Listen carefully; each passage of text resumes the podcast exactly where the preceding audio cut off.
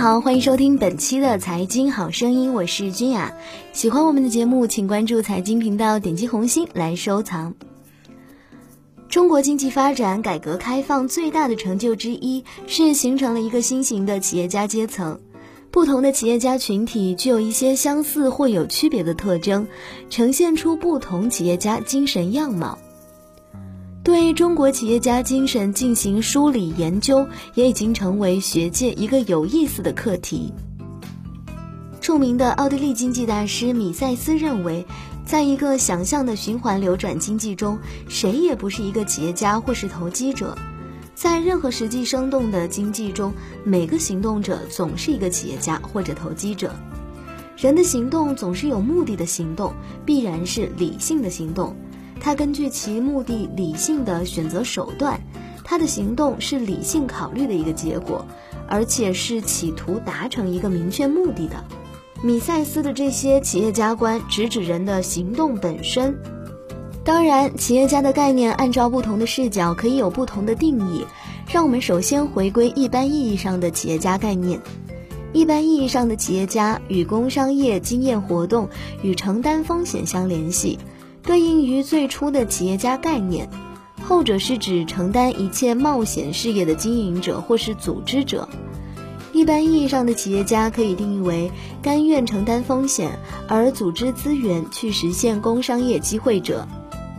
简单来说，企业家精神就是说，能够按照上述定义企业家的行为方式，贯彻自己的意识，采取自己的行动。它体现出一种与此相应的才能或者是精神风貌。我国历史上不乏企业家精神，但是究竟我国的文化传统与企业家精神具体关系如何，存在着什么样的不同，需要看看我们传统文化有什么样的内核。有人讲中国百姓为什么历史上一直特别追求个人的自由权利，就恰恰因为那时候中国儒家总体上有着小政府、小专制、小产权、小安富、小市场，甚至低税的主张。无论是儒家、道家还是西方自由主义者，均支持低税模式。儒家基于等级观念，在马克思韦伯的《儒教与道教》这本书中有提过。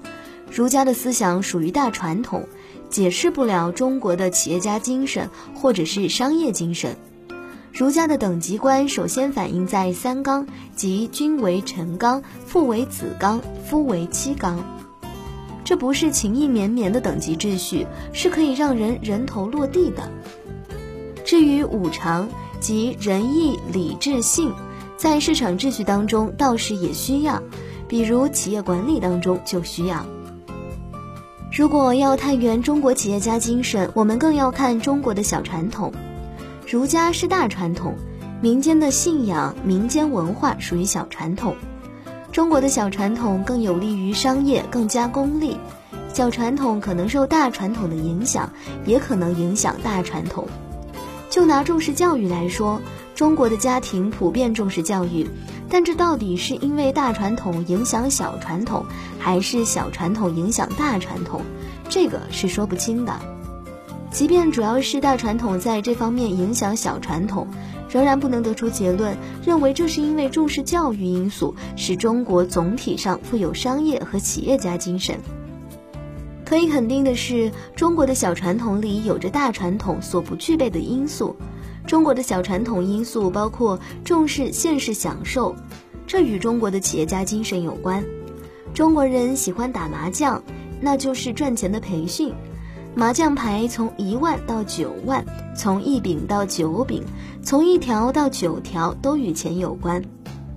玩麻将一般都要赌点钱。中国人还喜欢拜财神，发财是很多人都想的事情。中国企业家阶层的崛起，不要区分企业家、资本家混在一起就行。